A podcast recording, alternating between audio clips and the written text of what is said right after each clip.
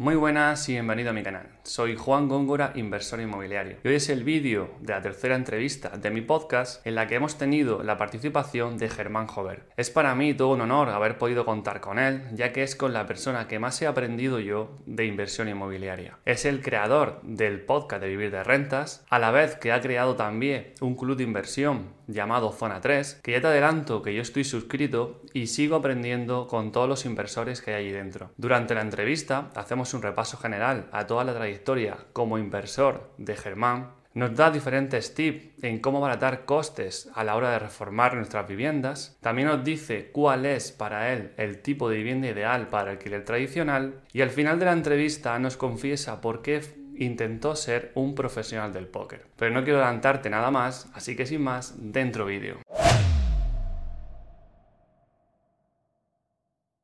Muy bien, Germán, bienvenido a mi canal. ¿Cómo estás?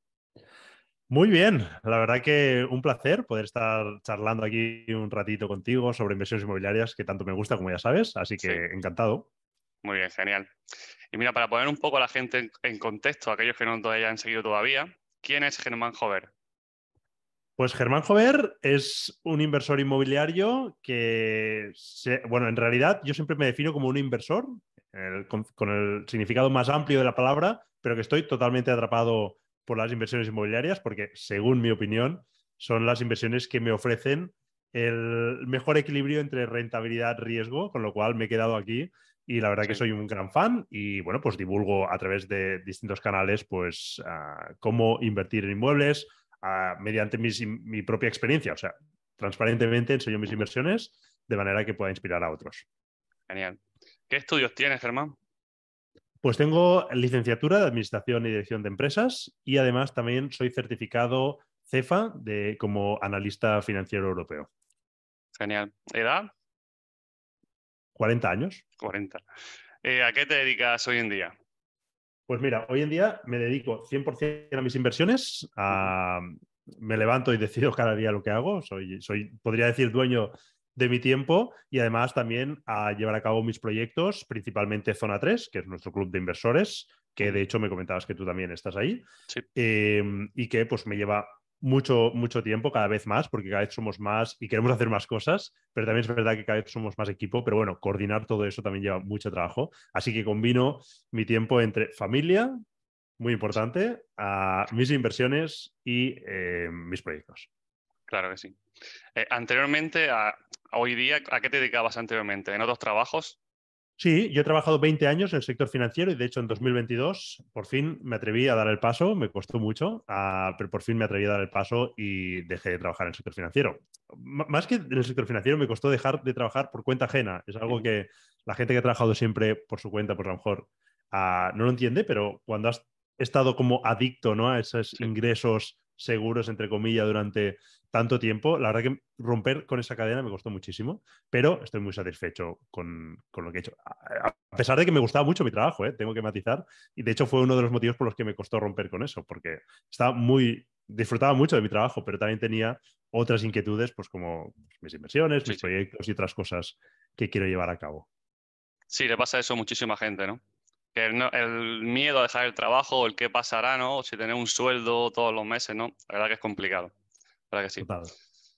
Muy bien. ¿Y cómo organizas tu tiempo a día de hoy, no? Porque sé que, bueno, tienes un podcast, un canal de YouTube, inviertes en ingeniería tradicional, haces flipping house, eh, zona 3. Entonces, para mí es importante saber cómo tú lo haces, porque también gestiono bastantes cosas y la optimización del tiempo en día a día es, es muy importante. Pues dándole muchas vueltas a cómo me gestión? O sea, esa es la, respuesta rápida y, cómo lo consigo optimizar, porque le doy muchas vueltas de, oye, esto cómo lo podría hacer mejor, o esto tiene sentido o no.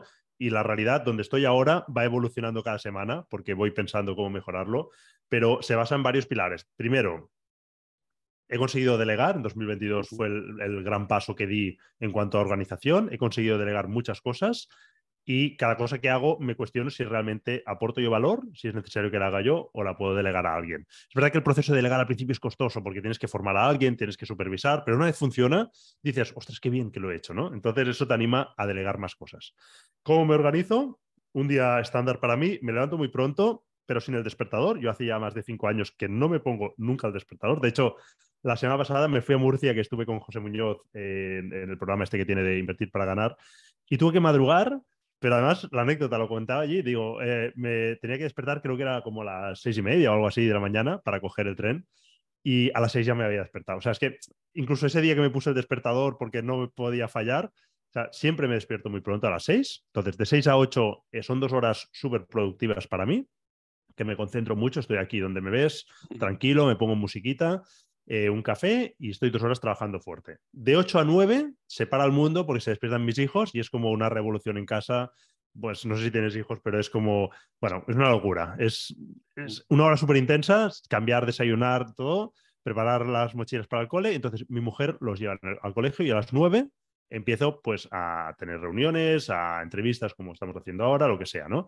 Así pues estoy como cinco horas más, cuatro o cinco horas, depende del día. Me gusta hacer algo de deporte antes de comer, como, y después de comer, pues o suelo trabajar un poco más, o leo, o alguna cosa más, más relajada. Normalmente suelo trabajar un poco más. Y a las cinco, esto es impepinable, voy a buscar a mis hijos. Esto es algo que es uno de los logros que he conseguido, estar con mis hijos por la mañana y por la tarde. A las cinco les voy a buscar y excepto, pues si tenemos alguna entrevista, alguna cosa que a veces por la gente como trabaja suelen ser por la tarde, para la zona 3, por ejemplo, los jueves tenemos sesión de formación, pues ese día pues lo tengo reservado para eso, pero el resto de días intento estar con la familia a partir de la tarde. Y luego, aparte de esta estructura que te acabo de comentar de un día estándar, los martes y los jueves por la mañana los reservo para reuniones, solo martes y jueves. Y de hecho estoy pensando en cargarme uno de los dos días, aunque no sé si seré capaz en un día concentrarlo todo. Pero es algo que estoy muy satisfecho de haber concentrado ahí en dos días. Me da mucha claridad sobre la semana, pues si no luego era un caos, cada día reuniones, era bastante caótico. Y luego los viernes es un día que me lo tomo como para bajar el ritmo, para planificar, es como mi día para planificar. Entonces, una de las cosas que he hecho ha sido incluir allí el tenis, que es un deporte que yo había realizado de pequeño y que he retomado 20 años después, llevo ya seis días pues con profesor y tal, y es, me permite como ya soy consciente de que, vale, a las 10 o a las 11 tengo clase de tenis, y antes lo que hago de 6 hasta esa hora, me formo. O sea, es mi bloque de 3-4 horas de formación, voy a tenis, luego leo, luego me voy a comer con mi mujer o lo que sea, pero ya preparando el fin de semana algo más tranquilo eh, o pensar más en estrategia, en lo que hacia dónde quiero ir, cosas así más relajadas que el día a día no me lo permiten. Y luego el fin de semana, sobre todo es familia, aunque pues si me levanto a las 6, normalmente suelo trabajar. Digo trabajar porque la gente eso lo entiende como trabajar, pero yo no siento que esté trabajando hoy en día. Yo siento que hago lo que me apetece. O sea, si estuviese trabajando para otro, haría lo mismo haciendo encaje de bolillos con los tiempos muertos que tuviese. O sea que, al final, e, es una pasión y me lo, me lo paso muy bien haciendo lo que hago. Sí, realmente tengo mucho que aprender de ti, ¿no? Porque yo también soy un, un, sacrificado del tiempo, ¿no? Me levanto temprano, me acuesto temprano también, ¿no? Me gusta tener esa optimización del tiempo, pero me falta todavía, pues, organizarme más el día a día, ¿no? No solo basta con estar mucho tiempo en el ordenador, ¿no? Sino también dedicarle una hora completa o dos horas completas, apagar el móvil, ¿no? Saber, en definitiva, saber trabajar, ¿no? Porque no vale con el hecho de estar 10 o 12 horas trabajando. No es realmente rentable para eso. tener el foco, sobre todo yo lo del foco, esto podríamos desarrollar, podríamos estar una hora hablando, pero tener el foco muy claro de lo que vas a hacer en general y también en micro, ¿eh? de decir, oye, hoy el foco es esto, esto, esto, y voy a saco. Eso es, algo que me, ayuda mucho a mí. Total. Eh, ¿Desde cuándo y por qué te dedicas al sector inmobiliario, Germán? Sí, pues mira, te cuento. Ah, en 2012 hice mi primera inversión sin grandes pretensiones. En aquel momento yo no buscaba vivir de renta, sino que me acababa de leer el libro de Padre Rico, Padre Pobre y dije, oye, esto tiene sentido, ¿no? comprar activos, ¿no? Que me generen unos ingresos, para mí tenía mucho sentido. Y en aquel momento, hoy también, me gusta mucho ir de restaurantes y, pero no podía ir a todos los restaurantes que a mí me gustase. O sea, era como, a final de mes tenía que decir, oye, córtate un poco, ¿no? Y para mí fue una iluminación. Dije, si compro esta vivienda, en aquel momento le hice un préstamo personal a siete años, que hoy pues lo optimizaría, lo, lo, haría distinto, ¿no? Pero no me generaba cash flow, pero sí que a siete años sabía que a cabo de siete años 500 euros me caían del cielo y era como, vale, o sea, voy a tener lo que necesito, ¿no? Poder ir de restaurantes cuando yo quiera y tal. Entonces dije, perfecto, compro esto Ah, y en siete años, pues ya tendré los ingresos que, sin, hacer prácticamente nada. ¿no? Cuando ya lleva cuatro o cinco años de esa inversión, que fue en 2012, pues dije, oye, esto está a punto de funcionar, es magia. O sea, era como, principio no me lo creía y era como, bueno, sí, tal, pero cuando vi que ya estaba a punto de cancelarse el préstamo, dije, oye, esto hay que explotarlo más, porque ahora ha ido por 500, pero si lo replico, cuatro veces, ya son 2.000. y luego, ¿por qué no más? ¿no? Y ahí mi cabeza empezó a dar vueltas y un día, no sé si incluso de noche, ¿sabes? Dando vueltas, vueltas, vueltas, no sé si me levanté por la noche, por la mañana cuando me levanté rápidamente, me fui, pinté un Excel muy básico de cuatro números de, vale, una vivienda, me cuesta tanto la hipoteca, me ingresa tanto, mi capacidad de endeudamiento se ve perjudicada o no. Y empecé a jugar ahí y dije, oye, esto lo puedo llevar prácticamente al infinito. Yo asumía que algún problema me encontraré por el camino, porque seguro que no lo puedo llevar al infinito, si no sería como, he hackeado el sistema, no puede ser. Y dije, le empecé a hacer preguntas a Excel, parecía que me las respondía y todo tenía sentido. Es verdad que alguna cosa pues tuve que darle vueltas a cómo pues, reducir ese riesgo y tal, ¿no? Típico, pues seguro de impagos, cosas así. Pero cuando vi que funcionaba en el Excel dije, adelante. Y ahí empecé ya a invertir fuerte y en dos o tres años pues construí toda la cartera que tengo. Sí, genial. La verdad que también porque te das cuenta que no solo los 500 euros o 300 o 600 que te llegan todos los meses, sino que también es un ingreso casi pasivo, ¿no? Porque hay muy poca gestión detrás, ¿no? Mucha gente se piensa porque los, los inquilinos dan muchos problemas o que las casas se rompen mucho y para nada es así, ¿no? La verdad que es genial también por ese aspecto. Total. Sí. Eh, ¿Cuántas fuentes de ingresos tiene Germán? ¿Bolsa, cripto, inmuebles, libro? Libro todavía no, pero mira, justo antes de esta mañana, en ese bloque de 6 a 8, estaba revisando la revisión del corrector, por fin, o sea, era un libro que, que escribí ya en 2021. Y en 2022 la verdad que lo quería haber publicado, pero como Zona 3 ha ido muy bien y me lo estaba pasando genial, lo que te hablaba antes del foco, decidí centrarme en Zona 3, hacerlo bien, asentar las bases de Zona 3 y ahora he recuperado al tema del libro, ¿vale? Entonces lo estaba revisando, así que pronto será una nueva fuente de ingresos, pero todavía no. Ahora mismo fuentes de ingreso tengo viviendas de alquiler, ah, tengo las operaciones de flip, aunque esos no son pasivos y ni son constantes, ¿vale? Ah, bueno, sí que son constantes, pero requieren de estar nosotros muy activos buscando operaciones. Ahí tengo esa segunda fuente. Luego tengo los ingresos de mis proyectos, especialmente de zona 3, aunque vivir de rentas, que es mi proyecto más personal, también genera algo de ingresos, pues alguna colaboración que hago, alguna formación, etcétera. y no sé si me dejo alguno más. Y bueno, y yo tengo una nómina que me he puesto de mis proyectos, pero al final que los ingresos son, vienen de esto que te he comentado. Yo tengo una empresa para gestionar mis proyectos, más de divulgación, y otra empresa para gestionar al Flipping House, las operaciones de Flipping House. Entonces, de esas empresas yo tengo nómina ah, para mis gastos diarios, pero principalmente esas serían las fuentes. Genial. Eh, ya que has dicho flip también, de alquilar, alquiler, comprar para alquiler o hacer flip, ¿con cuál te sientes mejor o más cómodo?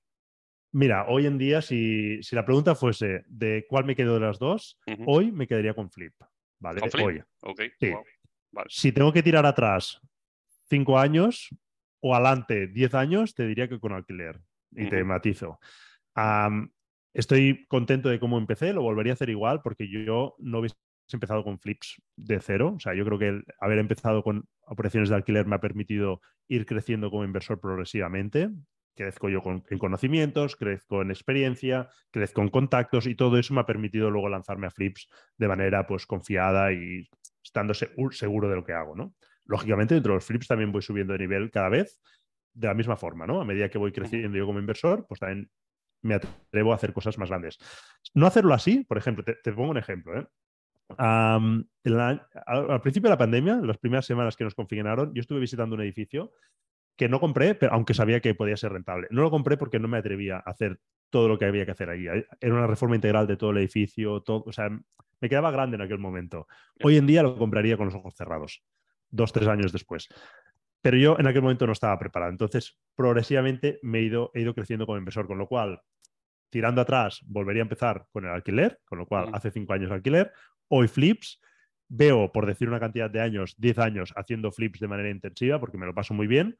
Pero si me dices de aquí 10 años, te digo volver al alquiler, porque es algo que ahora estoy volviendo a hacer crecer mi cartera, porque es mucho más pasivo. Entonces, oye, yo no sé si voy a estar 30 años activo en el mercado. Ahora sí, me lo estoy pasando muy bien, lo disfruto, pero es posible que de aquí 10 años diga, oye, mira, todo esto que me he ganado, que me he trabajado, que lo he sudado, que me genere unas rentas y, y me tomo la vida más tranquilo. Genial. Eh, ¿Cuál aconsejas de los dos para iniciarse en el sector inmobiliario? Sin duda, alquiler. Alquiler, seguro. Sí, obviamente, obviamente por lo que te he comentado, pero habría que hacer números y mirarlo bien. ¿eh? Alquiler por el tema de experiencia, por adquirir poco a poco. Claro, hay mucha gente que me dirá, ya, ves que si compro una vivienda para alquiler me he quedado sin balas. Yo la primera que compré para alquiler también me quedé sin balas en 2012. Entonces, luego estuve cinco años pues generando ingresos, mirando, o sea, que no invertí nada más, pero estaba ahorrando mucho. Lo que me entraba de esa vivienda era para pagar el préstamo, pero si me sobraba algo, lo ahorraba y además todo lo que yo iba trabajando lo ahorraba. Entonces, bueno, hay que analizar el caso, pero la respuesta rápida, empezar por alquiler por un tema de experiencia. Sí, totalmente de acuerdo, porque Flip al final requiere mucha gestión, muchos conocimientos que para empezar, pues quizás pecas de novato, ¿no? Y, y pagas mucho más por una reforma que no tiene sentido, ¿no? Quizás, por ejemplo. Eso es. A ver, que luego alguien se lanzará, será atrevido y, bueno, a lo mejor no le sale bien la primera, pero habrá hecho un máster. Entonces, bueno. También, también, también. Luego tienes aquel. ¿Cuántos inmuebles tienes a día, a día de hoy, Germán? Destinados a alquiler en cartera parados, tengo unos 10. aunque mira, esta semana vendo uno. de hecho, esta cuando hemos empezado la entrevista, cogí estas llaves, ¿no? Esta vivienda que tengo aquí, que la vendo, pero porque estoy en proceso de rotación de cartera. Estoy sacándome viviendas que a lo mejor son algo más rentables, pero de peor perfil, con inquilinos que me gusta más lidiar con ellos. Em, y adquiriendo, o, por lo menos todavía estoy en un proceso, ¿no? El, sí que el año pasado adquirí una vivienda de mayor calidad, pero ese proceso todavía lo estoy activando. Estoy mirando viviendas, de hecho esta tarde voy a presentar una oferta por una. Viviendas que a lo mejor son menos rentables, pero que quiero tener en, patrimonio a muy largo plazo y que quiero jugar también ese, factor revalorización y por supuesto que sean mucho más pasivas, ¿eh? que sean viviendas que tenga un inquilino allí años, de hecho tengo una vivienda que llevan 12 años, eso es lo que quiero replicar con las otras viviendas. No depende todo de mí, pero hay una parte que sí depende de mí, que es el producto y la elección del inquilino, con lo cual quiero jugar más esa baza y que sean más pasivas esas viviendas. Así que tengo esas 10 y luego tengo otra, unas cuantas más que estoy rotando en operaciones de flip. Pues la semana pasada compramos un lote de tres, tenemos a un par más que están pendientes de escriturar, bueno, tenemos ahí unas cuantas más de cartera. Genial. Eres famoso, ya que lo has dicho 10, eres famoso por la frase 10 inmuebles en tres años, ¿no? ¿Nos puedes decir tu fórmula para encontrar pisos rentables para alquiler? Sí, bueno, esa frase entiendo que es muy comercial y yo, de hecho, mira, justo esta mañana en el libro matizado, estaba revisando ese apartado en el que reviso eso, ¿no? Hay un capítulo que se llama así, pero lo matizo, digo, oye, esto que sé que es muy llamativo y que es seductor, yo siempre lo digo, oye, esto no está al alcance de todo el mundo. Primero, porque yo tenía unos conocimientos elevados financieros eh, en cuanto a cómo funciona el endeudamiento, y luego porque también tenía un capital que me permitió escalarlo muy rápido. O sea, la suma de las dos cosas me permitió hacerlo muy rápido. Pero luego siempre matizo que sí que está al alcance de todo el mundo conseguir eso. Todo el mundo, cualquier persona con una ingresos medios puede conseguir eso, pero no en ese plazo. Pero yo, eh, por ejemplo, dentro de Vivir de Rentas, eh, en mi blog, en vivirderentas.net, tengo un artículo en el que analizo una familia media con los ingresos medios que hay en España que deciden ponerse como objetivo vivir de rentas y que en menos de 10 años lo consiguen ahorrando un porcentaje razonable y destinando todo lo que ahorran a reinvertir en viviendas. A cabo de menos de 10 años creo que era consiguen ese patrimonio que les permite pues, vivir de ello. Entonces, bueno, me parece que tiene sentido, ¿no? Diez años. Yo creo que a todos nos gusta que nos digan, sobre todo pues, en, Internet, hay muchas promesas de, oye, en tres meses lo consigues. Yo he intentado seguir algunas de esas promesas cuando era más joven y, me llevaron a donde estoy hoy. ¿eh? Rechazar todas esas promesas que no, no, me llevaron a ningún lado y quedarme con el sector inmobiliario, un sector que a lo mejor puede, ser, puede parecer más aburrido desde fuera, que luego no lo es, más lento, pero es más seguro. Sí, la verdad que una casa al año parece muy complicado, ¿no? Pero cuando obtienen las dos, tres primeras, como que la bola de nieve empieza a generarse, ¿no? Y a partir de esas inmuebles parece más difícil, pero es todo lo contrario. Es más fácil cada vez adquirir nuevos inmuebles, ¿no? el primero es el más difícil, luego el segundo empieza ya la rueda a funcionar y cuando ya tienes unos cuantos, cuando te das cuenta, la rueda va funcionando sola. Perdón, no te he respondido directamente a la pregunta, me has preguntado, o me habías dicho como dos, te he respondido una era como, ¿dónde encontraba eh, viviendas rentables? Creo que era. Sí, sí, sí, exactamente. Vale, encuentro en, muchos lados, eh, sobre todo contactos, ¿vale? Pero también encuentro en, portales inmobiliarios. De hecho, la última operación de Flip la hemos encontrado en un portal también a veces eh, buscamos la vivienda que ponga una etiqueta de oportunidad y eso también a veces lo tenemos que crear nosotros. O sea, yo, por ejemplo, esta tarde voy a ver una vivienda o voy a pasar esa oferta que comentaba por una vivienda que hace dos años que está anunciada, que la gente la ha rechazado.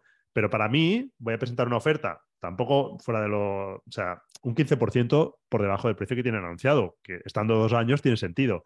¿Qué pasa? Que los vendedores es una herencia, no tienen prisa y han dicho que no, que no quieren negociar. Oye, pues a lo mejor yo tengo la suerte de convencerles y decir, oye, pues a lo mejor después de dos años ya toca, ¿sabes? O a lo mejor ven que el mercado se está poniendo un poco raro, eh, ven el lobo y deciden aceptarme esa oferta. Entonces, estoy creando yo esa oportunidad. A mí, con ese 15% de descuento ya me entra, con lo cual a veces hay que ver eso también, ¿eh? pero bueno, me llega por los dos lados, ¿eh? No todo por portales, lógicamente. También contactos que me avisan y me pasan, me pasan oportunidades. Sí, sí. Eh, yo, por ejemplo, estoy firmando una hipoteca ahora por 42.000 euros y ya el agente inmobiliario ya me dijo que hace seis meses ya rechazaron esos 42.000 euros. O sea que nunca sabes cuál es tu momento, ¿no? Y el final que la sigue, la consigue. Eh, en estos inmuebles, ¿qué rentabilidad media más o menos obtienes? Pues mira, la cartera que tengo actualmente debe estar entre un 10-11. Las viviendas que adquirí al principio, de hecho, esta que vendo ahora, por ejemplo, eh, me da algo más de un 12, ¿vale? Bruto, hablo bruto. ¿eh? En neto, de media, restale entre 1 y un 2%, más o menos. Em, entonces, de neto, alrededor de un 9, podríamos decir que mi cartera puede estar. Pero es verdad que las últimas viviendas que compro están por debajo de esas rentabilidades. Es algo que a lo mejor la gente le puede chocar, pero sí que es verdad que son viviendas en las que el perfil de inquilino será mejor y que potencialmente, y eso siempre hay que matizarlo, la revalorización será más alta. Nunca lo sabemos. Al final, el alquiler, la rentabilidad por alquiler es el pájaro en mano y la revalorización es el ciento volando, ¿no? Entonces, hay que saber eso. Yo lo asumo y tengo confianza en que esas viviendas se revalorizarán más. Y si no, ese 1 o 2% de rentabilidad a la que renuncio me compensa a cambio de tener esa mayor tranquilidad. Totalmente. Eh, ¿Cuál es tu vivienda ideal? ¿Por metro, distribución, habitaciones? ¿Para alquiler o para flip? Eh, para alquiler, para alquiler, en este caso. Para, para alquiler ah, sería una vivienda de tres habitaciones y un baño o baño y aseo, exterior, ¿vale? Muy exterior, todo lo exterior posible. Pues puestos a elegir buena orientación y con alguna apertura. Yo estoy en una zona quizá no tan calurosa como tú, pero sí que es verdad que a la gente le, gusta eh, pues, disfrutar del aire libre, con lo cual si tiene una terraza, mejor. Sí.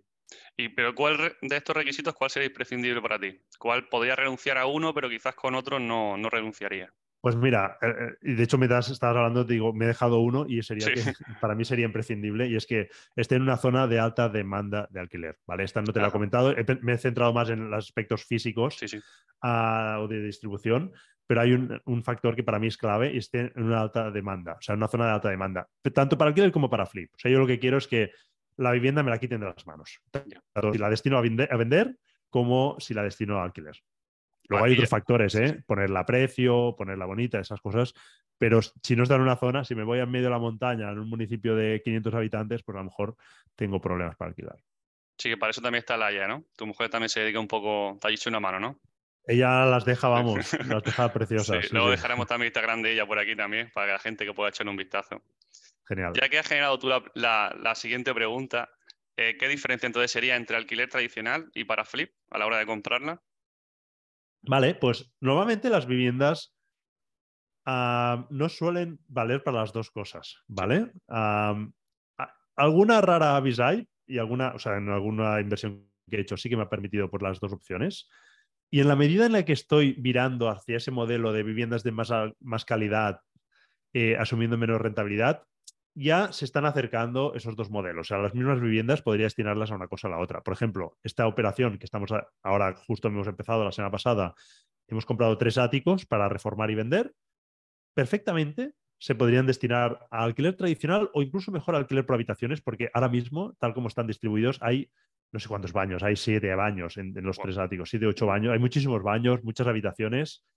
Eh, con lo cual, para alquiler por habitaciones es ideal, o si no, por el precio que hemos comprado, también la podríamos destinar a alquiler tradicional, mejorándola, haciendo una reforma, y nos saldrían los números más que correctos en una muy buena zona.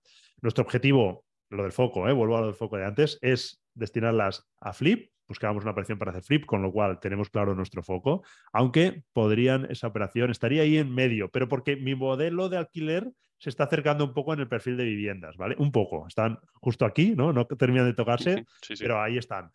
Lo normal es que cuando uno empieza, mi cartera empieza así, es como recomiendo, es que busques viviendas altamente rentables, con lo cual el modelo estaría más alejado, ¿eh? estaríamos aquí abajo, en viviendas altamente rentables. Entonces ahí ya no coincidirían tanto. ¿Qué es lo que buscamos en las de alquiler? Pues que sean rentabilidades de doble dígito, por lo menos es lo que buscaba yo. Hablo en bruto, 11, pues 12% bruto, que luego en neto te quedan un 10, un 9, algo así, ¿vale? Más o menos. En flip, lo que buscamos es que el valor, o sea, la rentabilidad en valor absoluto sea la mayor posible. ¿Qué ocurre? Que las viviendas de alquiler que cumplan ese requisito que te he dicho antes, estamos hablando de 40, 50, 60 mil euros, ¿vale? Esto, con nuestra aportación de valor, luego no se puede vender por 150 mil, con lo cual, o sea, milagros tampoco se pueden hacer. Claro. Bueno, estas viviendas que acabamos de comprar las compramos por menos de 60.000, 58.000, creo que sale la unidad, y las queremos vender por más de 150. O sea, eso es lo que acabo de decir ahora. Mira, justo aquí se coincide, pero es verdad que es una operación grande, son tres viviendas, hay que hacer una gran reforma. O sea, no es lo típico, no es que compras una vivienda a ese precio. O sea, en esa zona, a 58.000 euros que las compramos, una vivienda no la compras seguro. Es porque hemos comprado ese lote, porque hay que hacer una gran actuación. Hay una serie de problemas que tenemos que resolver ahí, ¿no? Pero en general no sería algo habitual. Por eso te he dicho que a medida que nos vamos profesionalizando en los dos campos, pues ahí podríamos ya empezar a jugar. Pero en general, esas viviendas de 40, 50 mil euros o 60 mil no se van a poder vender por el doble o el triple, por mucho que, por muy bonitas que las dejes, porque a veces son viviendas en edificios un poco viejos, sin ascensor, que también te dan menos gastos. Entonces, la diferencia entre la rentabilidad bruta y neta es menor. O sea, ese perfil de viviendas no es el típico de la vivienda que queremos que nos quiten de las manos en un flip. O sea, las viviendas en el flip, lo que buscamos es que mediante nuestra reforma de home staging que hace Laia, eh, que comentabas, sean viviendas de revista, que entre la gente y diga, wow. ¿no? Y, para hacer eso hay que hacer una buena inversión. Entonces, esa vivienda no la destinarías, no la destinarías a alquiler con una rentabilidad correcta. ¿eh? La podrías destinar y te la quitarían de las manos, pero seguramente los números no jugarían a tu favor. que también como mínimo, por ejemplo, tiene que tener ascensor. Eso sí o sí. Es imprescindible, ¿no? Entonces son algunas características que no puedes, no puedes obviar, algunas características. Sí, sí, en Flip, por ejemplo, buscamos que tengan el ascensor, en alquiler, en muchas ocasiones buscamos que no lo tengan, pero, por ejemplo, si estuviese en el centro de Barcelona, podría asumir no tener ascensor en una zona de altísima demanda, ¿vale? Porque ahí sí que podría jugar ese Flip con valores en absoluto muy elevados, em, pero no es, lo, no es, lo, habitual, por lo menos en mi zona no, no es lo habitual, con lo cual Flips siempre buscamos que tengan ascensor en nuestro caso. Vale, genial. En el caso de los alquileres, para gestionarlo y también la venta, por ejemplo, del FIP, ¿te apoyas en las inmobiliarias o cómo lo haces toda la gestión? Sí, en alquileres siempre me apoyo en la inmobiliaria. De hecho, al principio no me apoyaba en la inmobiliaria, lo gestionaba yo, pero a raíz de alguna mala experiencia y que cuando vas escalando cada vez todo eso requiere más trabajo, pues decidí delegarlo. Y en los flips, en general me apoyo en la inmobiliaria, aunque alguna vez lo comercializamos nosotros. Muy bien. Eh, para evitar un poco, pues bueno, posible impago y tal, ¿utilizas seguro impago? ¿Qué piensas del tema de los seguros? Sí, yo no sé si el 70 o 80% de mis viviendas tienen seguro de impago. Eh, y las que no es porque, pues, mira, un inquilino que lleva 12 años o cosas así que te comentaba antes, son casos extremos en los que a lo mejor el inquilino es muy bueno y el primer año nuevamente lo contrato y el segundo o tercero ya me lo cargo. Ya es como, mira, y al final yo mismo me hago de seguro. ¿eh? O sea, es como, cuando tienes un gran volumen, tú mismo podrías destinar ese dinero del seguro impago a una hucha, ¿no? Lo que te cuesta el seguro, y tú mismo podrías pagarte de esa hucha cuando alguien te deja de pagar, ¿no? Sobre todo si haces una buena selección de inquilinos, si haces bien tu trabajo, pues ese inquilino normalmente no va a dejar de pagar, pero si lo hace, tirarías de esa hucha y aún así te sería rentable, con lo cual cuando lo escalas hay que medir un poco cuando contrato seguro en pago, pero aún así aún asumiendo esto que te acabo de decir, que tiene mucho sentido, me da mucha tranquilidad tener un modelo robusto en muchos aspectos y uno de ellos es saber que yo cada mes cobro, pase lo que pase. Eso para mí yo lo veo como una, es como una empresa para mí, ¿no? Yo necesito controlar los gastos, controlar los ingresos. Para controlar los ingresos, lo hago asumiendo ese sobrecoste del seguro de impagos. Y para controlar los gastos, por ejemplo, hipotecas, Ah, yo todas las he hecho, creo que casi todas las tengo a tipo fijo. Aunque las he hecho a veces pagando una un sobrecoste. Yo sé que todo el mundo decía, sobre todo si te lees en Twitter, que todo el mundo hacía hipotecas al 1% en los, últimos años. Yo tengo hipotecas al 2 y al 3 y no me importa decirlo, las tengo. Hoy en día hay gente que mataría por esas hipotecas, ¿eh? ya lo sé, pero en los últimos años parecía que todo el mundo firmaba al 1.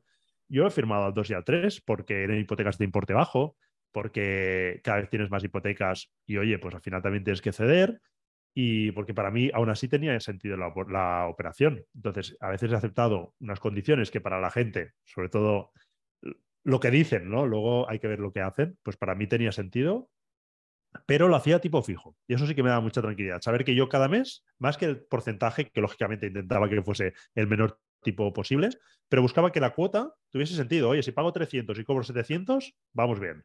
Luego hay que añadirle gastos, pero vamos bien. O sea, yo lo que busco es que el ingreso de alquiler sea por lo menos el doble de la cuota que pago de hipoteca. Si puede ser un poquito más, mejor, pero por lo menos que sea el doble. De manera que una vivienda me pueda pagar dos hipotecas. A mí, antes de hablar del sistema robusto, hay varias barreras y para mí eso es una de las cosas que, busco siempre.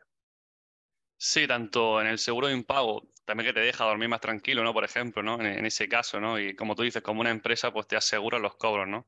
Todos los meses. Y luego también el tema de hipoteca, yo también intento firmar siempre a tipo fijo, porque también, como tú dices, pues cuando haces un Excel, pues sabes exactamente todos los meses lo que vas a pagar, ¿no? Que eso también es, que lo creo súper importante eso, ¿no? Que no como ahora que suba un 3, un 4, un 5 y pues ya la rentabilidad te baje un 3%, por ejemplo. Entonces no, tiene sentido. Ahora estaríamos tirando Excel a ver qué pasa en escenarios de si se van al 5, ¿Qué, pasa con mis números? Tal? Yo, oye, no he hecho ni un número. Yo estoy muy tranquilo, sé que mis números son exactamente iguales hoy que hace un año. Entonces, es verdad que soy, sé que un seguro, o sea, perdón, un tipo fijo, estoy adquiriendo una especie de seguro, no una cobertura, que es como lo, lo, instrumental en los bancos, que tiene un sobrecoste para mí, pero ese sobrecoste para mí se llama tranquilidad, con lo cual para mí tenía mucho sentido hacerlo así, igual que el seguro de impagos. Genial.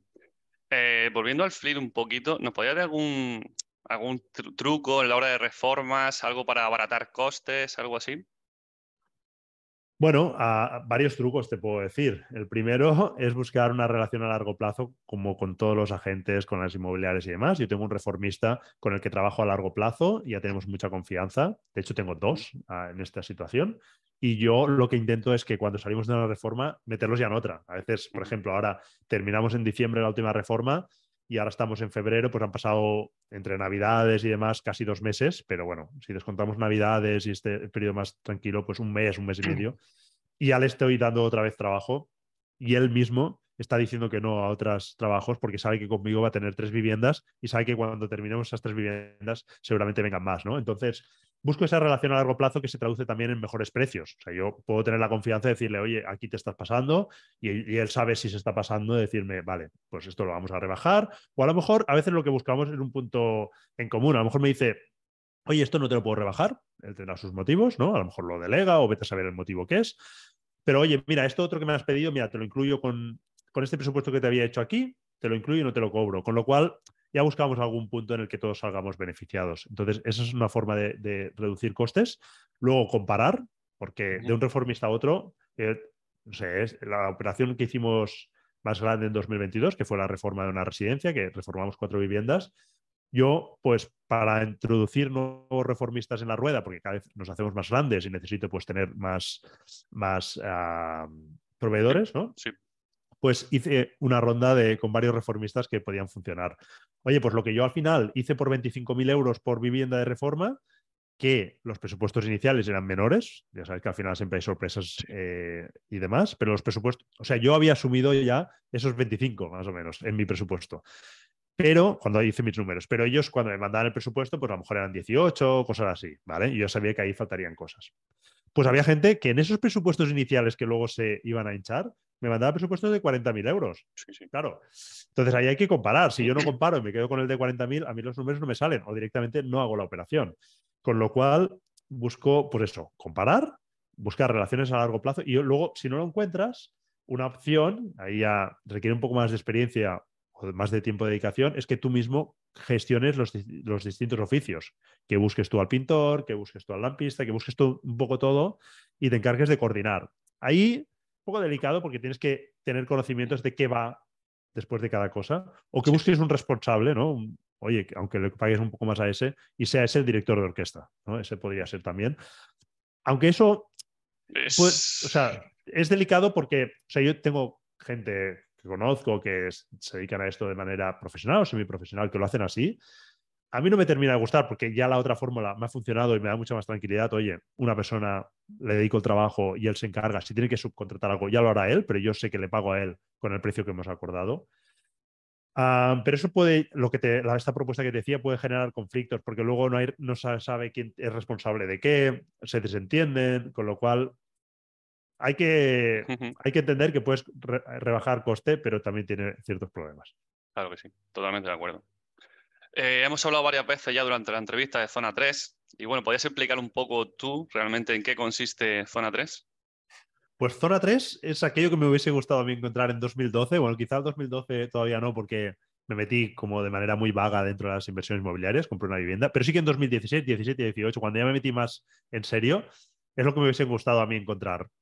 Y básicamente es un club de inversores ah, en el que pues, hay muchísimos inversores ayudándonos unos a otros. Hay como tres patas, la comunidad, que es donde están todos los inversores en más de 50 canales distribuidos pues, por comunidades autónomas, eh, por temáticas de inversión, modalidades. Hay todas las temáticas que te puedas imaginar. Cada uno pues selecciona las que más le interesan y está ahí pues conversando y ayudándose con otros. Además que proponemos pues talleres, proponemos masterminds ahora, proponemos distintas cosas, ¿no? Que, bueno, pues, sirven para, para generar esa comunidad. Luego también hay quedadas recurrentemente por toda España. Y esta es uno de los tres pilares. El segundo pilar sería la formación. Ahí tenemos pues cada semana un directo con expertos. Lo que intentamos hacer es traer el máximo experto de cualquier materia que queramos aprender que nos explique eso. Y luego charlamos con él. Luego, obviamente, está grabado para el que no pueda asistir al directo. Esta es la principal forma de, formación, aunque ahora hemos inaugurado otra nueva, no sé si la has llegado a ver, que es Zona 3 Academy, que son pequeños cursos formativos de entre una y dos horas donde vienen expertos, está todo grabado y nos, dejan ahí sus, formaciones en temáticas muy variadas, ¿no? Creo que es una apuesta pues muy chula y además pagas una cuota muy pequeñita, ¿no? Pagas una cuota muy reducida para todo lo que puedes, puedes conseguir. Y luego la el tercer pilar que, no te he contado serían las herramientas y recursos y ahí tenemos pues más de 20 eh, eh, recursos, pues contratos legales de todo tipo, tenemos guías ah, de inversión en Flipping House, en Home Staging, tenemos checklists, tenemos, bueno, todo lo que te puedas imaginar, tablas de Excel para llevar el control de cosas.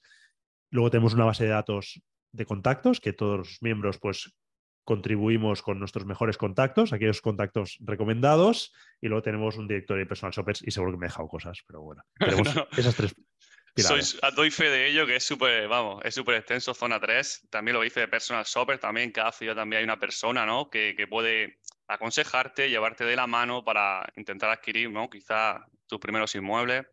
Lo es el que has comentado, contratos, en definitiva, pues tienes todo el apoyo de una comunidad, ¿no? También Discord también, ¿no? También puede ser en Discord. estamos, en Discord también, también. Y la verdad que es genial. Animo a todo el mundo el que quiera seguir aprendiendo tanto seas inicial como medio o experto, porque al final nunca terminas de aprender. Evidentemente, el mundo del mobiliario va cambiando, ¿no? Y tienes que ir adaptándote a los nuevos tiempos.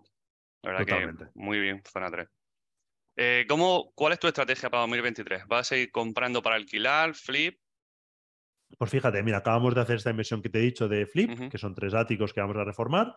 De momento con esto tenemos para los próximos dos, tres meses trabajo eh, no descarto si nos aparece alguna oportunidad más pequeñita, algo individual, pues comprarlo también para Flip, pero de momento con eso estamos cómodos. Operaciones rápidas, de entrar y salir lo más rápido posible porque no está el mercado para quedarse dentro mucho tiempo. Em, cuando salgamos de esta, evaluaremos cómo está el mercado y probablemente pues, haremos alguna otra operación así grande. Esto por la parte de Flip. Y siempre operaciones que tengan mucho sentido con mucho margen. O sea, si no tenemos margen de seguridad, por si el mercado pues, se pone feo poder rebajar nuestras pretensiones de beneficios y salir igualmente, pues no tiene sentido. O sea, nosotros buscamos eso, ese margen. Y luego para alquiler, ya en 2022 cogí toda la liquidez posible, ya vendí todo lo que tenía vendible lo vendí. De hecho, algunas cosas estaban vendidas de 2022 y se tienen que escriturar todavía. Escrituramos esta semana una vivienda, pero en las próximas semanas hay otra que hay que escriturar y ahí ya está todo vendido lo, que era vendible, aunque queríamos vender, ¿no? Eh, y tenemos esa liquidez para lanzarnos a comprar para alquilar de nuevo de manera muy activa. Yo terminé de mi cartera, pues a lo mejor en 2019 o por ahí, mi, cartera de, inmuebles en alquiler más en, términos más generales, aunque luego ha habido algún cambio de cromos, he vendido alguna y, he comprado otra, pero en general ahí me paré y me lancé más a hacer flips. Ahora mi foco, aunque sigo haciendo flips porque veo que el mercado todavía me lo permite, mi foco empieza a virar ya otra vez alquiler, porque creo que en la medida en la que el mercado se vaya poniendo feo, más propietarios van a intentar vender esas viviendas, asumiendo incluso pues vender por debajo, ¿no? De, pues, debajo del precio que, están pidiendo ahora. Y eso me permite a mí obtener rentabilidades de alquiler más buenas, porque además mi apuesta es que el alquiler no va a bajar. En cambio, los precios de las viviendas sí. Con lo cual, ahí la rentabilidad, lógicamente, si el precio baja y el alquiler ah, no baja o incluso sube, pues, pues la rentabilidad se dispara. Entonces ahí sí que voy a intentar comprar. De hecho, esta tarde pues intentaré pasar a, presentar esa oferta, pero en la medida que el tiempo me lo permita, que a veces el tiempo no me permite tanto, sí que me gustaría volver a, lanzarme a invertir en alquiler e incluso pues comprar algún lote o algún edificio pues mediano, pequeñito, para destinar alquiler en su completo. Muy bien. La verdad que sí, ¿no? Es lo que tú dices, ¿no? Quizás el alquiler no se mantenga más o menos, pero claro, si bajan un poquito los precios, pues seguimos teniendo más rentabilidad, ¿no? Al final es muy interesante. Eh, Germán, ¿qué consejo le puedes dar a aquellas personas que quieren empezar en el sector, pero que aún no se atreven a dar el paso? Bueno, les diría que formarse está muy bien, de hecho seguramente necesario. Yo mismo lo he comentado antes, los viernes por la mañana destino tres, cuatro horas a formarme, pero no es el único camino ni el más importante. El más importante es tomar acción y para tomar acción yo creo que no hay nada mejor que unirte con otros inversores que hayan recorrido el camino antes que tú, ¿vale? Ya sea, pues, por ejemplo, Zona 3 es una magnífica propuesta, pero no es la única, ni mucho menos.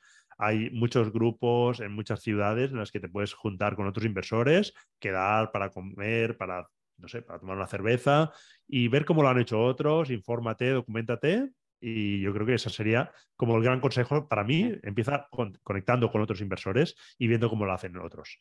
Sobre todo gente con experiencia. Hay ¿eh? que hay mucha gente que, en grupos que habla mucho, pero no tiene experiencia y parece que sepa mucho. Oye, no, céntrate en el que ha hecho lo que tú quieres hacer. En ese es el que te tienes que centrar, no en el que habla mucho. Sí, al final, como dicen, no ser el menos experto de la mesa, ¿no? Con el que te sientes y aprender de todos los demás, ¿no? ¿Consideras que, perdóname, eh, ¿consideras que el ahorro es la pata principal de la inversión? La pata principal, el ahorro, hombre. yo creo que es una pata importante, no sé si es la principal. De hecho, a modo de, finanzas personales. a, modo de finanzas personales, en general, siempre nos basamos en el ahorro. Yo creo que es muy importante. Yo mismo, eh, de 2012 a 2016, 17, que empecé ahí a invertir más fuerte, como te explicaba antes, ahorré mucho. Pero mi foco no estaba en el ahorro, aunque ahorré mucho, que era lo que me permitía donde estaba mi foco. Mi foco era hacer crecer mis ingresos. Yo creo que eso es muy importante, ¿no? Sobre todo si te fijas en redes sociales, todo el mundo, yo ahorro tanto y, lo invierto. Oye, lo que tienes que centrarte es conseguir ah, eh, más ingresos todavía. O sea, el ahorro es importante, porque si luego consigues más ingresos, que es la famosa carrera de la rata, ¿eh? cada vez que consigues más ingresos, tus gastos también se incrementan en igual proporción, la hemos liado. Pero si tú consigues tener tus ahorros, o sea, tus gastos a raya, y además tus ingresos se van incrementando, lo que vas a conseguir es ahorrar cada vez más, ¿no? Entonces, yo creo que eso, ese foco es súper importante, el conseguir ingresos cada vez mayores. Yo creo que eso es más importante incluso que, centrarte en ese ahorro. Sí, sí, conseguir ingresos mayores y centrarte en, el gasto que tienes, ¿no? Es súper importante. Eh, una duda que siempre me han preguntado varias veces, ¿invertir como persona física o en sociedad? Para empezar, en general, te diría siempre en persona física y luego ya cuando tengas más experiencia y más volumen, valorarlo. En muchas ocasiones, si es para alquiler, te seguirá mereciendo la pena eh, mediante persona física. Si es para flips, en general, cuando cojas volumen, te merecerá la pena pasarte a sociedad. Ya. Muy bien, lo tenemos, en cuenta. Eh, ¿Cuál ha sido tu mejor acierto en la inversión inmobiliaria, Germán? Haber empezado. No sé, no. Te podría. Mejor, me, y ahora cierto es haberme, haber dejado atrás esos caminos rápidos que prometían llevarme a la libertad financiera y empezar ¿no? a tomar acción, sobre todo, ¿no? quizá el mayor acierto es tomar acción en, el sector inmobiliario, aunque prometía ser más lento, pero es lo que me ha permitido realmente alcanzar esa libertad financiera, con lo cual te podría hablar en operaciones en concreto, que estoy muy satisfecho y que me han ido muy bien, pero yo creo que en general tomar acción es el mayor acierto que he tenido. Y por el contra, ¿cuál ha sido tu peor cagada? Claro, evidentemente. pues eso de errores, ah, me cuesta verlos como errores, aunque he cometido muchísimos, no es que no comita, o sea, he cometido muchísimos, pero realmente los veo como aprendizajes, no tanto como errores. O sea, yo creo que cada error me ha permitido estar donde estoy ahora, con lo cual ni me arrepiento de lo que he hecho, ah, aunque cosas las haría distintas, lógicamente, sabiendo lo que sé hoy, muchas cosas las haría distintas. Y por decirte algo en concreto, ah, pues seguramente pues el famoso piso que alquilé al principio, que cuando yo me lo gestionaba todo, y a un chico que me convenció, ah, me pareció coherente toda la historia que me explicó. Luego pareció, resultó ser un profesional del fraude, ¿no? Pero le alquilé sin seguro de impagos, aunque yo intenté pasarlo, el seguro de impagos lo rechazó, él me dio los motivos, me pareció lógico, lo acepté y, nunca me pagó, con lo cual lo tuve ocho meses de gratis hasta que conseguí echarle. Bueno, de todo, de todo se aprende, ¿no? Sí, sí. Eh, vamos a ir ya finalizando la, entrevista, vamos con unas preguntas un poquillo más personales, ¿vale? Eh, ¿Cómo fue intentar ser un profesional del póker? Wow, pues lo cuento en el libro. Acabé ah, con acabé, con bruchismo, creo que se llama, algo así. Es como que estás mordiendo y me, o sea, tenía esto como un dolor aquí constante que me irradiaba en la oreja, o sea, era horroroso de la tensión, ¿no? fue divertido, fue súper interesante. Yo soy una persona que me gustan mucho los números, fue muy interesante y de hecho ascendí a niveles razonables, para si alguien escucha No Limit 50, digo razonables, o sea, hay gente que está en No Limit 1000, que es, vamos, es súper profesionales con unos volúmenes muy grandes, pero ya estaba en unos niveles en los que podías vivir o mal vivir, si más o menos te dedicabas de manera constante, dedicándole ciertas horas al día. Pero es verdad que, para la gente que no sepa, jugabas, no sé, en mi caso, no sé si eran seis o ocho partidas a la vez para conseguir, al final es un tema de estadística. Cuando, La estadística al final, si la, consigues poner a tu favor, lo que quieres es coger mucho volumen para que esa posible varianza, ¿no? esa mala suerte, por llamarlo de algún modo, se minimice, ¿no? Si tú estás jugando de manera óptima, en la que las probabilidades están a tu favor, lo que quieres es llevarlo al extremo para que se minimice ¿no? esa mala suerte. Entonces, en mi caso jugaba, no sé si eran seis o ocho partidas a la vez, eh, que más o menos lo llevaba bien, aparentemente lo llevaba bien, pero cuando me daba cuenta, estaba ahí mordiendo, estaba súper tenso eh, y eran muchas horas y al final pues opté por decir, oye, mira, esto no es el camino que yo estaba buscando eh, y vamos a explorar otras vías. Sí, no, era pasivo, ¿no? Realmente no era, pasivo. ¿no? Podía ser, complicado muy rentable, realmente era, podía haber llegado a ser muy rentable, pero sí que cada vez, yo, creo que llegué tarde. O sea, hoy en día hay, jugadores muy buenos, profesionales que se ganan muy bien la vida, pero es verdad que yo me estaba formando con gente que habían llegado cinco o seis años antes cuando era un espectáculo para ellos el hecho de que a poco que estuvieses un poco formado, había gente muy mala eh, las mesas no eran tan duras como se llama, como se, como se dice dentro del sector, y, era más fácil ganar, ¿no? Ah, hoy en día ah, está muy profesionalizado, aunque la gente lo vean como un juego de azar, hay mucha estadística, mucho método, hay muchos programas estadísticos detrás que te permiten pues, ser cada vez mejor y hay mucha gente usándolos, con lo cual al final estás compitiendo contra gente de tu mismo nivel y si eso ocurre, el único que está ganando es el casino, que es el que se lleva esas comisiones de cada partida. Entonces no había tanta ineficiencia que explotar como sí que luego he encontrado en el sector inmobiliario y por eso pues me he quedado por aquí. Complicado, sí. Eh, ¿Qué es para ti la libertad financiera y lo eres? Bueno, la libertad financiera para mí es la opcionalidad, o sea, es la posibilidad de elegir qué quieres hacer en cada momento. Yo he elegido hacer esto y lo comento muchas veces con Zona 3 cuando hablo cuando hago algún discurso para la gente de Zona 3, les digo, oye, yo me lo estoy pasando muy bien, gracias por estar ahí, pero que sepáis que el día que yo me lo deje de pasar bien, cerraré la paradita, o sea, lo hago porque me apetece, ¿no? Entonces, el poder elegir hacer eso, que muchos lo verán como un trabajo, yo lo elijo porque disfruto, porque veo, me, llena el ver lo que estoy aportando, el resultado de muchos inversores, el ayudarles a avanzar, por eso me llena, pero el día que deje de ser así, lo dejaré de hacer. Entonces, esa opcionalidad de elegir ¿qué hago? ¿no? O, o los flips. Yo hablaba con mi mujer en diciembre cuando salíamos de la anterior operación y decidíamos nosotros, tenemos la libertad de decir, ¿qué hacemos? ¿Buscamos otra oportunidad o qué hacemos? Decidimos tomarnos las navidades tranquilamente, nos fuimos de viaje. Bueno, en enero tranquilamente hemos retomado un poco la actividad, hemos, hecho, hemos abierto puertas en zona 3, hemos montado todo eso y ahora hemos dicho, oye, pues vamos a buscar una vivienda, unas viviendas, en este caso hemos encontrado estas tres, y ahí pues vamos a disfrutar ese proceso, ¿no? De reformarlas, de ponerlas bonitas y dejarlas otra vez en el mercado, porque al final con los flips lo que hacemos es coger viviendas que están fuera del mercado porque necesitan grandes reformas, que necesitan, pues no sé, legalizarlas, cualquier historia que puedas, cualquier problema que puedas resolver y volverlas al mercado, que al final también es importante destacar esto, que estamos contribuyendo a incrementar eh, el parque de viviendas que hay en el mercado, ¿no? Que a veces solo se ve la parte más especulativa, estos son, buscan ganar dinero. Lógicamente, hay que tener, debe haber ese incentivo de ganar dinero, porque si no, pues no lo haríamos, no, no nos jugaríamos, al final no asumiríamos ese riesgo. Pero por contra, estamos aportando pues, ese valor al mercado. Total. Eh, esta pregunta seguro que te suena, pero ¿qué personas te han inspirado para llegar a donde estás hoy? Wow. Ah, pues la verdad que muchísima gente pero podría decir, por hacer uh, honor a mi padre, ¿no? que, que sí. siempre lo he explicado ahí, pues que fue como sí. eh, la, la, cosa que me hizo cambiar el chip. Él falleció cuando yo tenía 26 años y seguramente él me ha inspirado en muchas cosas de las que he ido haciendo en cuanto a valores y, bueno, pues en los distintos caminos que he ido tomando. Muy bien. Eh, Germán, ¿eres feliz con la vida que has creado? Pues sí, soy muy feliz. Podría serlo más, pero sí, soy muy feliz. De hecho, cuando detecto que algo no me hace feliz, como te explicaba antes, pues lo cambio. Esa opcionalidad es espectacular. Es verdad que aún así, siendo libre financieramente, hay cosas que no se pueden cambiar.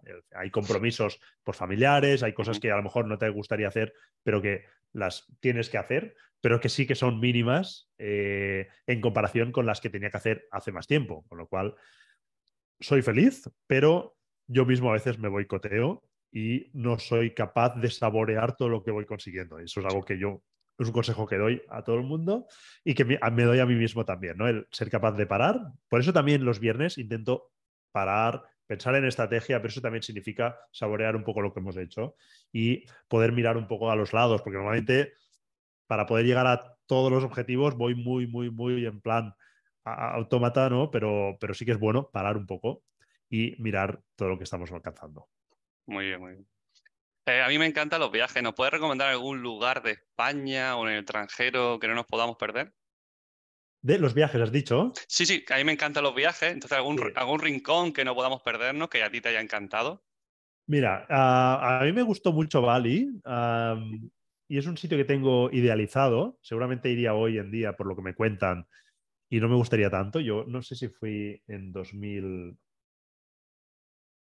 10 o por ahí, no, no sé qué año fui, pero por, ya hace bastantes años, ¿no? A lo mejor quizá fue en 12, no sé, bueno, hace ya sí, unos sí. cuantos años, hace 10, 12 años. Me gustó mucho, pero también por el momento en el que me cogió, era un momento en el que yo necesitaba, además lo decidí en pocos días, ¿eh? tenía unos amigos que se iban y fui muy divertido porque me fui a hacer surf, me fui a hacer submarinismo, con lo cual ahí es un sitio en el que quiero volver, pero también por lo que yo viví. Yo creo que al final los viajes... Uh, para mí no son tanto un viaje en cuanto a ver cosas, que también hay cosas que hay que ver y que me, me gusta y las disfruto, sino el poder vivir la experiencia, el respirar la cultura, el vivir, uh, no sé, lo que, lo que, cómo uh -huh. piensan, cómo disfrutan esa gente. Y eso te lo permite no tanto el viaje, sino tu mentalidad. Entonces, depende cómo enfocas el viaje, lo puedes disfrutar más o menos eso. Si vas a, en plan a piñón de ver cosas y tal, seguramente esa parte te la pierdes. En ese momento yo fui sin grandes pretensiones a Bali y me ha ocurrido en otros viajes que he hecho. Cuando he ido sin grandes pretensiones me han permitido disfrutar de todo eso y ahí disfruté mucho. Seguramente hay un Bali que no llegué a conocer o que solo vi unas pinceladas, que es Bali más quizá en el norte más o más interior. Pero para mí fue muy divertido poder disfrutar pues, de, esa semana, esos 10 días, con esos amigos, eh, y conociendo gente. Además, interactuamos con mucha gente de allí, llegamos a salir de fiesta con la gente local. Bueno, fue, fue muy divertido y eso, pues ese viaje para mí le guardo un gran recuerdo. Pues me lo apunto, me lo apunto, que también tengo muchas ganas de ir, claro que sí. Eh, ¿Dónde podemos encontrarte para saber más de ti? Bueno, me podéis encontrar en vivirderrentas.net, que es mi proyecto como más personal, más de divulgación. Ahí tengo un blog eh, y luego tengo un podcast con el mismo nombre, Vivir de Rentas eh, Inmobiliarias, que podéis encontrar en cualquier plataforma, también en YouTube en formato vídeo. No soy muy activo en YouTube, pero las entrevistas siempre las subo. Eh, y luego en nuestro club de inversores, Zona 3, zona3.club. Genial. ¿Algo más que añadir, Germán? Pues nada, que he estado súper a gusto y, y nada, que cual- que cualquier persona que quiera meterse en el mundo inmobiliario, pues que ya sabe dónde encontrarme y que yo estoy encantado en ayudar a todo el mundo. Muy bien. Como última pregunta, ¿a quién podemos traer, traer para la próxima entrevista? ¿A quién nos recomendarías que pudiéramos entrevistar?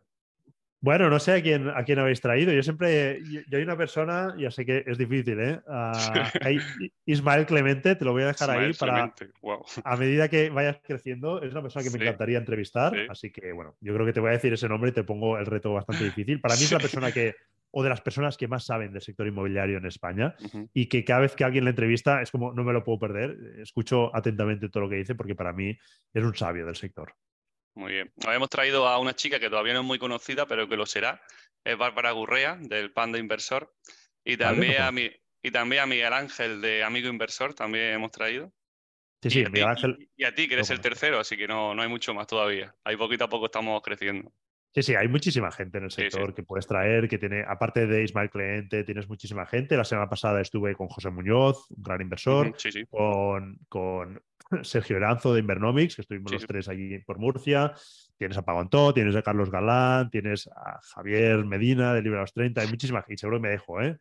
Ah, hay muchísima gente hoy en día que es muy interesante lo que hacen, cada uno con sus pinceladas, y al final el, el formato de entrevista que haces yo creo que es muy chulo porque al final los oyentes pueden coger pinceladas de cada uno, no es tanto de, oye, me gusta este, no, es qué hace, ¿no? Y me, me gusta lo que hace, me siento identificado, o me gustan algunas cosas y las incorporo, ¿eh? Eh, me quedo con lo que me gusta y lo que no, pues lo, lo dejo estar. Genial. Eh, ¿Tienes alguna quedada por aquí cerca, si sabes, en el sur? ¿Pero Eh, así de bueno, sí, cabeza? o... ah, han- hicieron la semana pasada una en Sevilla Sí. y ahora tienen una en Granada que justamente estaba hablando con la persona que la coordina Ujú. anteayer, no sé la fecha. Vale. Y bueno, nosotros estuvimos en Málaga hace un mes y recurrentemente dentro de Zona 3 se están haciendo, pero sí que me consta que en Granada quieren hacer una pronto. Genial. Pues entonces me apuntaré para a ver si nos conocemos pronto. Pues hasta aquí ha Genial. llegado la entrevista. Espero que te hayas sentido cómodo y para mí ha sido un placer traerte. Que tenía muchas ganas. Eres de las personas que me he aprendido en YouTube y con tu podcast, por supuesto. Así que muy, muy agradecido de tenerte aquí. Muchas gracias, de Nada, verdad. un placer. El- la verdad que he estado súper cómodo y espero que pues, la, la entrevista sir- sirva, sea útil para, para otros inversores. Claro que sí, claro que sí. Pues sin nada, Germán, nos vemos. Venga, hasta luego. Hasta luego. Hasta luego.